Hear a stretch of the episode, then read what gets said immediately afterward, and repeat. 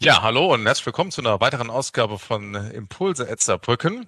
Äh, bei mir ist Professor Dr. Wolfgang Wahlstam. Er ist äh, gebürtiger Saarbrücker. Er ist Ehrenbürger der Landeshauptstadt Saarbrücken.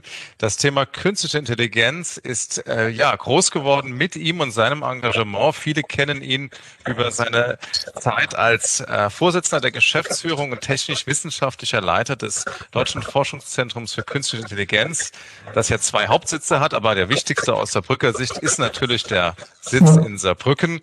Und äh, ja, das waren sie bis 2019, aber sie sind weiter ganz engagiert in diesem Bereich der künstlichen Intelligenz und äh, sie sind äh, ja jemand, der uns vielleicht an der Stelle nochmal weiterbringen kann bei der Frage, was können wir eigentlich tun, um mit dieser Krise besser umzugehen? Was kann künstliche Intelligenz uns dabei helfen? Bevor wir über künstliche Intelligenz sprechen, würde mich zunächst einmal interessieren, äh, was hat denn diese Krise mit Ihnen ganz persönlich gemacht? Ja, vielen Dank zunächst mal für das Gespräch. Ja, das war natürlich eine große Umstellung, weil ich ja äh, vorher sehr viel unterwegs war und gereist bin, immer noch auch verantwortlich hier in Berlin habe ich ein Büro, in Saarbrücken, dann in äh, Bremen, in ähm, äh, und da war ich also immer unterwegs zwischen diesen Standorten des DFKI und natürlich auch viel internationale Einladungen. Das ist alles ausgefallen. Ich war noch ganz bis zum Schluss, sogar noch in Portugal, in Spanien und so, aber da wurde es schon immer kritischer und dann mussten wir das Reisen einstellen. Also das ist eine Sache, aber es ist natürlich auch innerhalb der Familie äh, Geburtstage dann über äh, Zoom äh, zu feiern und so weiter. Das ist ja nicht ganz einfach. Aber auf der anderen Seite, das will ich gleich sagen, man muss auch sagen, die ähm, Digitalisierung, für die ich ja immer stehe und an der ich arbeite, schon mein ganzes Leben lang, bringt natürlich auch einiges, um äh, dieses einigermaßen ähm, äh, durchzustehen. Also äh, was wir jetzt gerade machen, solche Videokonferenzen, das ist ja quasi schon normal. Ich habe am Tag bestimmt vier, fünf solche Konferenzen, ähm, aber das ist natürlich zu wenig weil im Grunde genommen der soziale Kontakt äh, nicht so äh, gepflegt werden kann, wie das üblich ist. Es gibt jetzt aber ganz tolle Werkzeuge. Vielleicht soll ich das als kleinen Tipp noch hier den Zuhörern und Sehern mitgeben. Äh, wir haben zum Beispiel bei der DFKI Weihnachtsfeier ähm, nicht nur so eine Videokonferenz benutzt, sondern dann, und das waren ja ein paar hundert Leute, äh, ein Tool, das ist entwickelt worden, auch mit KI im Hintergrund, das nennt sich wonder.me ist auch kostenlos zu benutzen. Und da kann man so einen Cocktail-Party-Effekt mhm. Das finde ich toll, weil so in kleinen Gruppen, sozusagen äh, in Nebenräumen, die man sich schafft, kann man mal kurz dazu stoßen. Wenn einem das Gespräch nicht äh, passt, dann geht man zur nächsten Gruppe.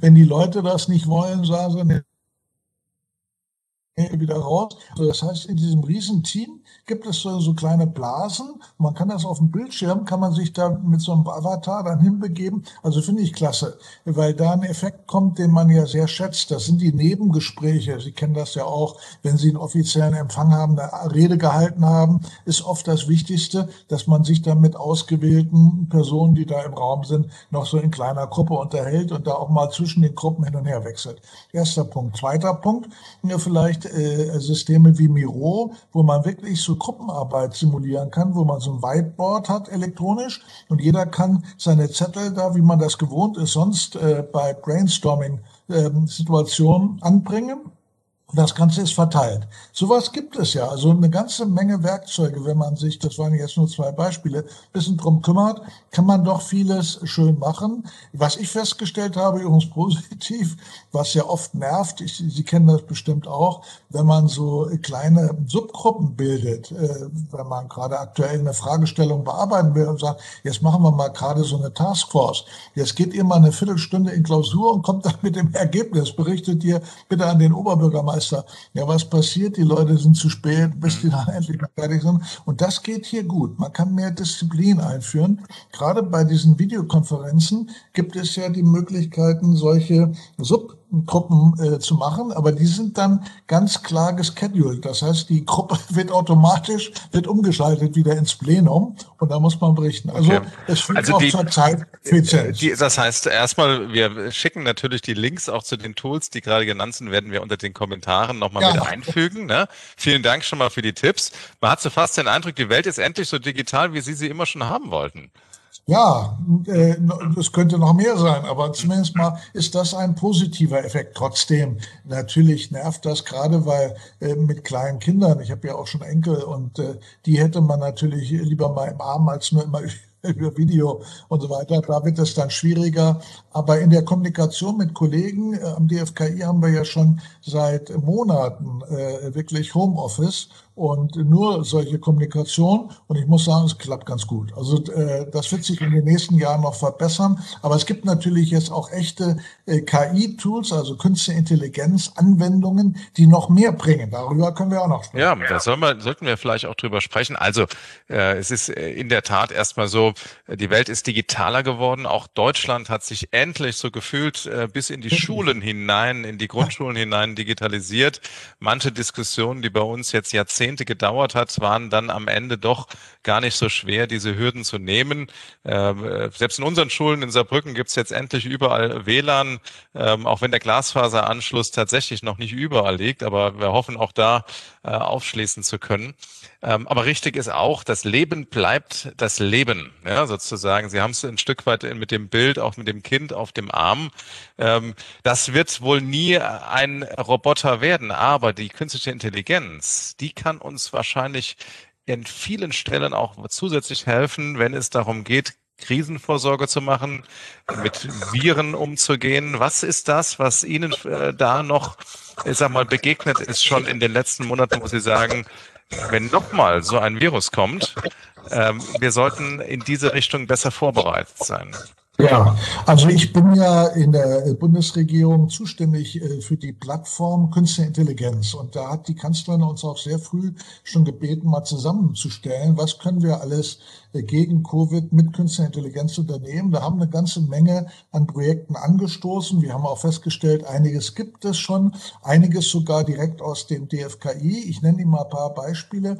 Also bei der Feststellung, ob jemand jetzt äh, Covid hat, wird ja immer von den berühmten Tests, Schnelltests und so weiter, Selbsttest, PCR-Test. Aber es gibt auch ganz andere Tests, äh, zum Beispiel mit Ultraschall was ja weit verbreitet ist, hat jeder Arzt in der Praxis, wo man viel besser und genauer äh, direkt äh, durch ein Bild der Lunge, ja, äh, ohne groß da Stäbchen im Mund zu führen und so weiter, äh, aus einem einzigen Bild das erkennen kann. Oder was wir auch gemacht haben, und das geht mit künstlicher Intelligenz, weil aus sehr vielen Aufnahmen von Lungen, die infiziert sind, können wir dann sehen, ist die gesund oder schlecht. Also wird die, äh, das System zeigt nach wenigen Sekunden an, aha, Achtung, Alarm hier.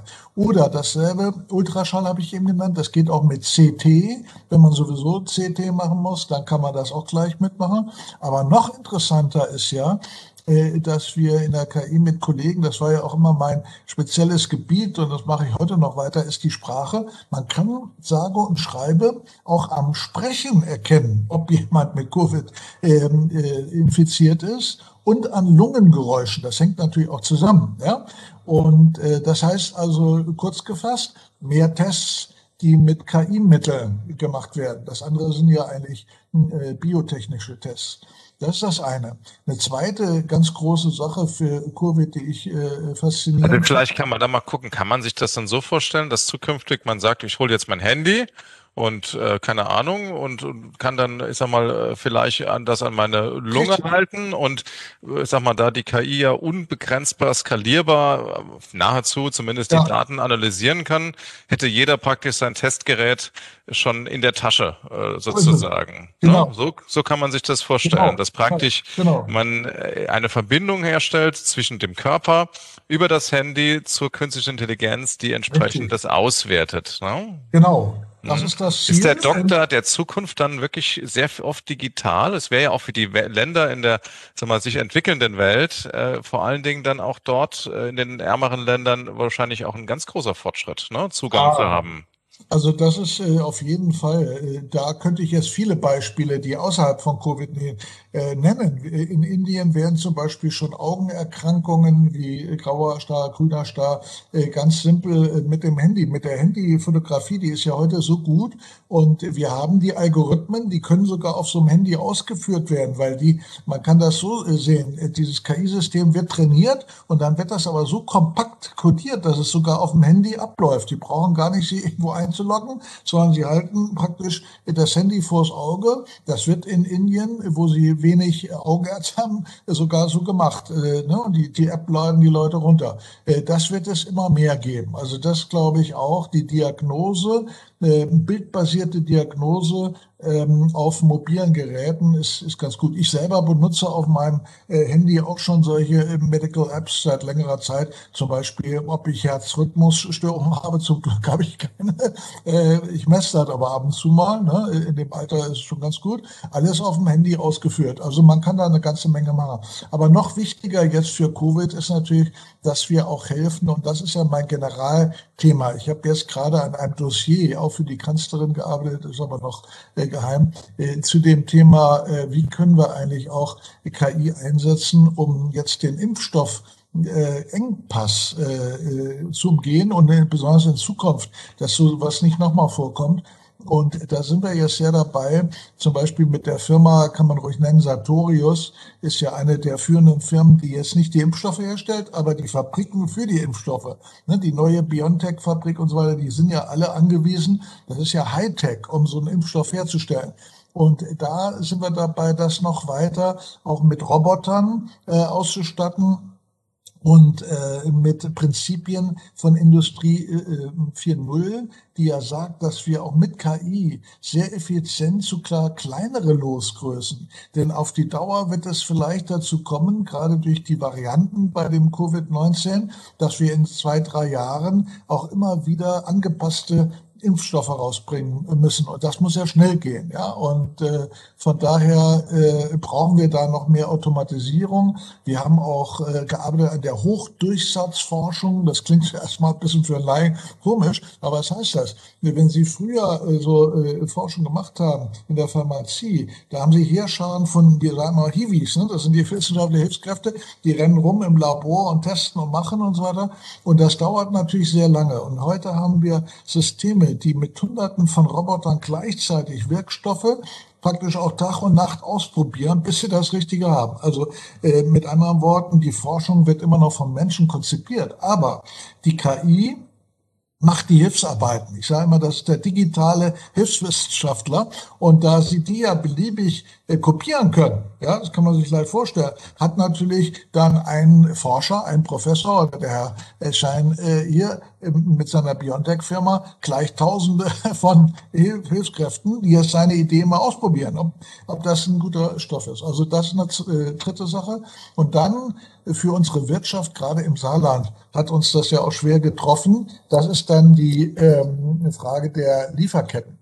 Also äh, das wollen wir natürlich nicht nochmal erleben, dass unsere Lieferketten so zusammenbrechen und dass die Produktion dadurch behindert wird, dass wichtige Teile beispielsweise aus China fehlen. Das hat natürlich auch zu großen wirtschaftlichen Verlusten geführt. Und da haben wir am DFKI auch ein System entwickelt, was äh, eine Prognose für Lieferkettenstörungen vollautomatisch durchführt. Da haben wir das getestet schon, äh, auch für Großunternehmen in der Automobilbranche. Es klappt sehr gut.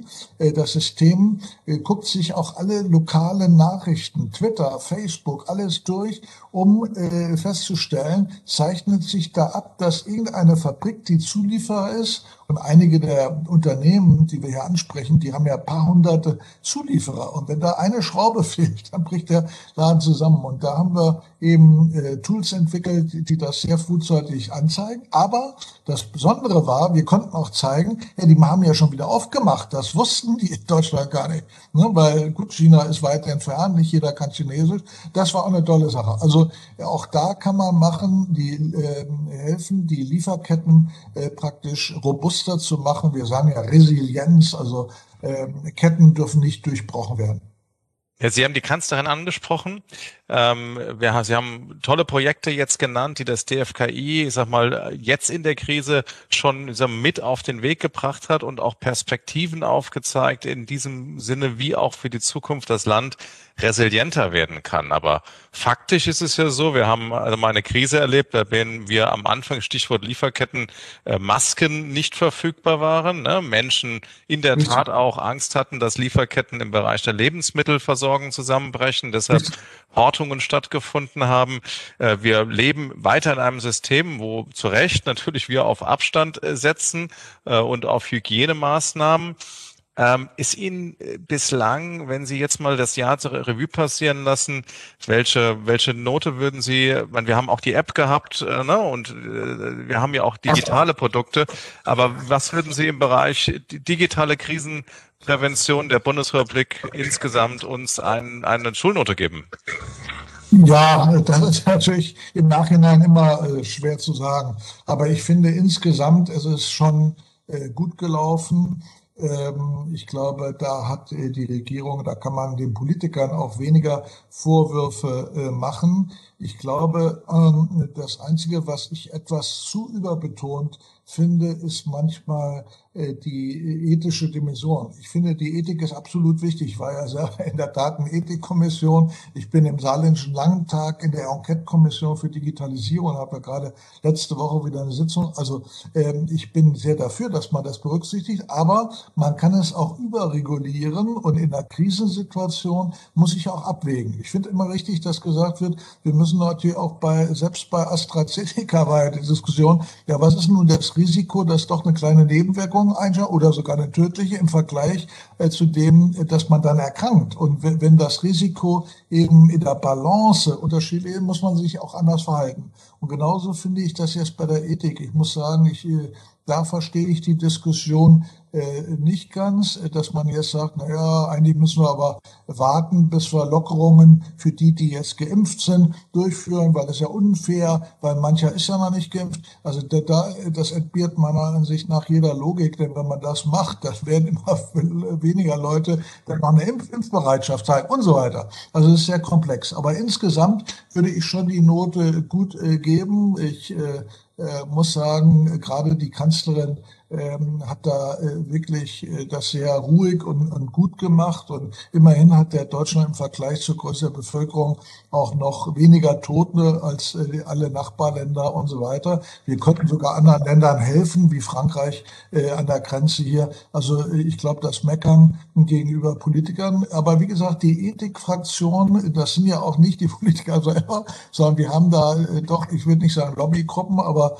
NGOs, die da sehr drauf pochen ja, und ich verstehe das auch zum Teil, aber man muss auch die Prioritäten äh, setzen, genauso wie mit dem Datenschutz. Unter uns. Da wollte ich gerade drauf zu sprechen kommen. Ich hätte mal überrascht, dass Sie zuerst die Ethik äh, nennen. Ja, äh, der Datenschutz äh, ist ja tatsächlich, man hatte den Eindruck, als die Corona-App vorgestellt worden ist, der größte Applaus kam von den Datenschützern.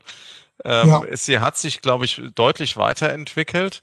Allerdings ist das, äh, sagen wir mal so, letztlich immer noch die Frage, ja. haben wir das Potenzial äh, auf die Straße gebracht, was auch in der digitalen Kontaktnachverfolgung, äh, in der entsprechenden Überbringung der Nachrichten von Quarantäneverfügungen steht. In der Tat ist es so, gib Ihnen da vielleicht ein Beispiel, die Kommunen sind ja bei uns zuständig für diesen Bereich der Quarantäneverfügungen zu überbringen und ja. der Kontrolle.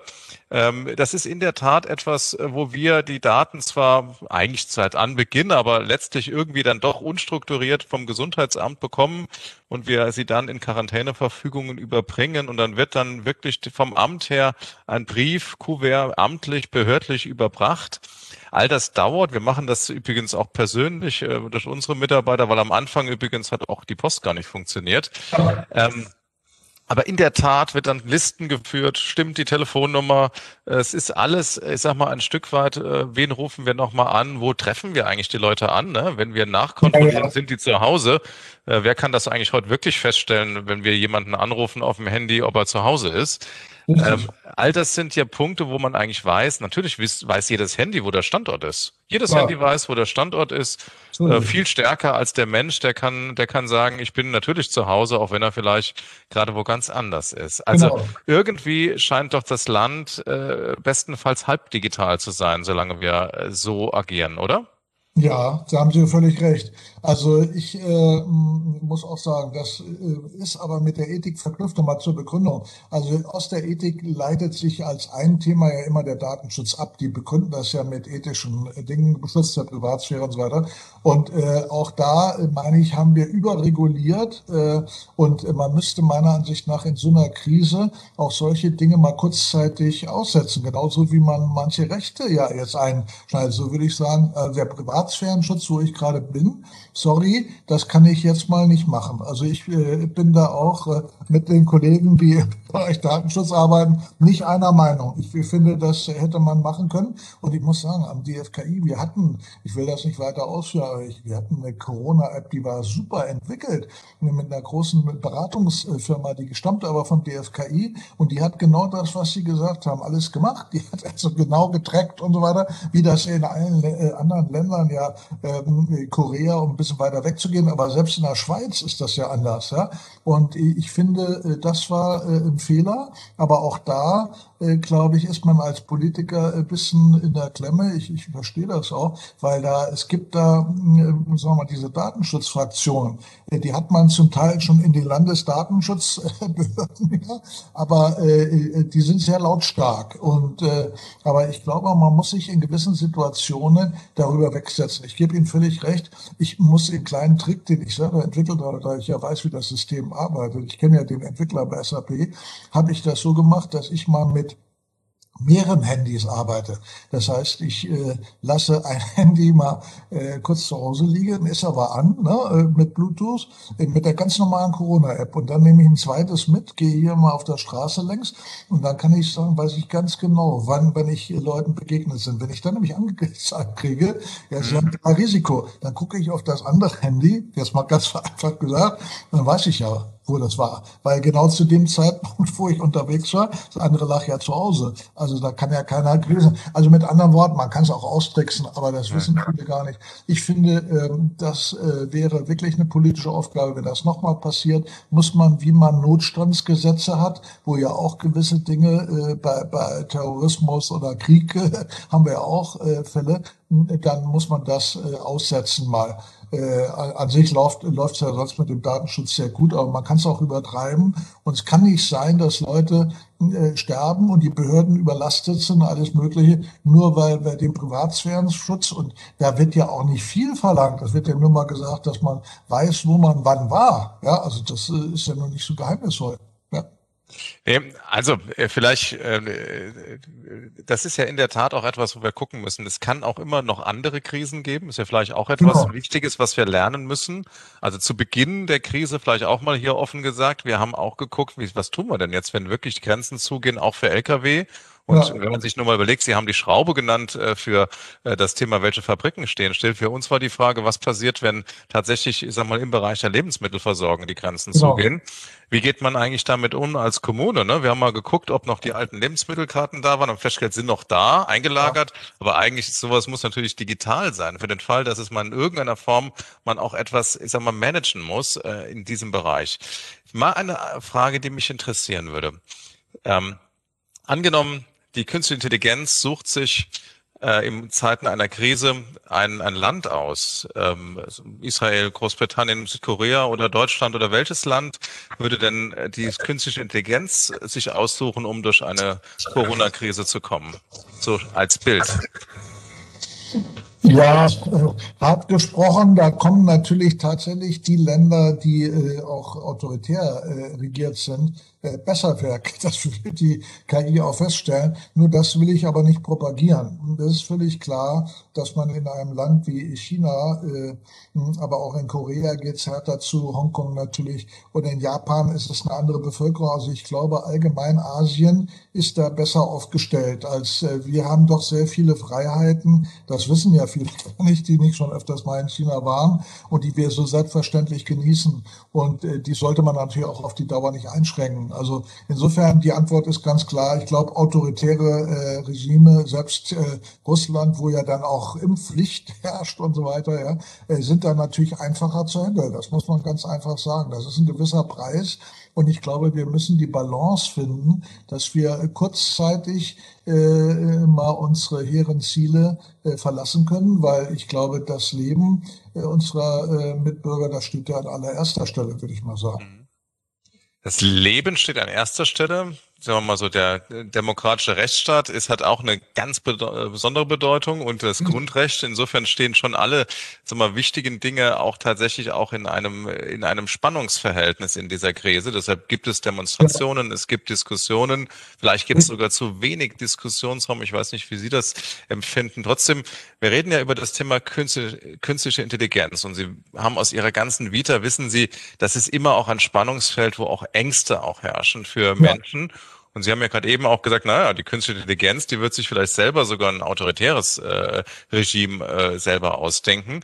Ähm, und Sie haben gesagt, Sie sind in der Ethikkommission, gerade was auch die Fragen angeht. Ähm, wie hält man denn die künstliche Intelligenz auch, sag mal, demokratisch, Freiheit, äh, äh freiheitlich-demokratisch in der Grundordnung drin? Ja, also da äh, haben wir jetzt ja, wird gerade ausgearbeitet auf der europäischen Ebene. In Deutschland gilt das schon, wo wir sagen, wir müssen bei den Trainingsdaten diese Künstliche Intelligenzsysteme, die werden ja an Beispielen trainiert und da achten wir darauf, dass da kein Bias äh, drin ist, also eine, eine sozusagen äh, Diskriminierung, äh, beispielsweise wenn ich dort wenig demokratische äh, Beispiele bringe ne, und äh, nur aus autoritären Staaten wie China jetzt äh, Beispiele bringe, dann würde sich das System da auch drauf einschießen sozusagen. Und deshalb sagen wir, das allererste ist schon mal, dass wir sagen, die Daten, die wir zum Trainieren benutzen, die müssen wirklich objektiv sein und äh, wenn überhaupt gefärbt, dann aber äh, mit unseren sozusagen äh, europäischen Werten auch gefärbt. Ne? Also wenn ich da überhaupt keine Daten aus Europa anspeise, äh, dann wird das System das auch lernen. Das haben wir ja bei Microsoft gehabt. Da wurde ein Chatbot, übrigens Chatbots auch ganz interessant für die Krise jetzt, weil die ja auch mal aus einfache Auskünfte geben können, wenn die Hotlines überfüllt sind, dann geht es automatisch mit so einem Chatbot. Aber solch ein Chatbot, der wird ja auch trainiert. Und wenn der jetzt auf rechtsradikale Parolen äh, trainiert wird, und das ist ja passiert leider bei Microsoft, dann kriegen sie das nicht mehr raus. Die mussten diesen Chatbot ja killen, also regelrecht softwaremäßig auf einen Reset-Knopf drücken und löschen, weil äh, dieses Gedankengut hat er aufgenommen und war nicht mehr zu löschen. Also äh, insofern äh, sprechen Sie eine ganz wichtige Frage an und das ist heute in den Datenrichtlinien äh, auch äh, schon mit drin. Gerade letzte Woche hat auch die EU einen Vorschlag gemacht, wo äh, es um sogenannte diskriminierungsfreie äh, Daten geht. Das sind natürlich auch andere Diskriminierungen, wie dass man sagt, naja, ähm, gegenüber äh, Geschlechterrollen oder ähm, äh, Migranten und so weiter, dass man da ganz schwer aufpasst, was da reingefüttert wird. Denn man kann schon sagen, die KI ist da einfach zu erklären. Wenn ich da Müll reinkippe, kommt auch Müll raus. Oder braunes Gedankengut rein, dann kommt es auch wieder raus. Also insofern muss man da die Verantwortung, und das kann natürlich nur der Mensch. Ja. Genau, die KI ersetzt nicht das eigene Denken, Nein. aber sie kann uns helfen, auch äh, in Krisen. Äh, ja, vielen Dank, Professor Wolfgang Walster. Vielleicht abschließend noch eine Frage. Ähm, äh, was sonst tun Sie, um gut durch die Krise zu kommen? Was gibt Ihnen Kraft? Also äh, natürlich äh, viele Gespräche in der Familie, aber auch Spiele. Ich meine, das haben wir vorhin noch nicht erwähnt, dass es ja auch sogar verteilte Spiele gibt. Äh, meine Frau zum Beispiel macht äh, zweimal in der Woche auch einen Bridge-Club mit Saarbrücker Freunden, obwohl sie zum Beispiel in unserem Haus waren, wir dann länger an der Ostsee saßen. Aber wir spielen mit den Freunden in Saarbrücken Bridge und äh, das gibt Kraft, dass man doch äh, sich gut mit den Freunden unterhält. Das ist ja nicht nur Bridge, sondern es ist immer noch Gespräch davor und danach. Äh, das Spiel, das ist gut. Und dann freuen wir uns natürlich, bereiten äh, uns vor auf Reisen. Wir haben jetzt gerade heute eine erste Reise wieder äh, gebucht ähm, nach Lappland im, äh, äh, im September, Ende September, wo dann hoffentlich der Spuk äh, vorbei ist. Wir sind auch schon äh, zum ersten Mal geimpft, also ich gehe davon aus, dass wir dann auch wieder reisen. Und die Vorfreude bei Reisen hält ja auch äh, frisch.